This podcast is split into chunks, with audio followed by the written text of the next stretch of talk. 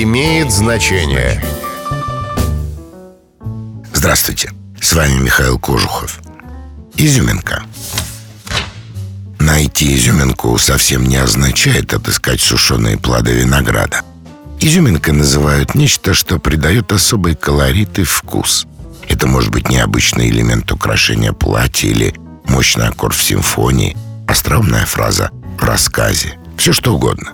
Скорее всего, выражение родилось из старой пословицы «недорог квас, дорогая изюминка в квасу».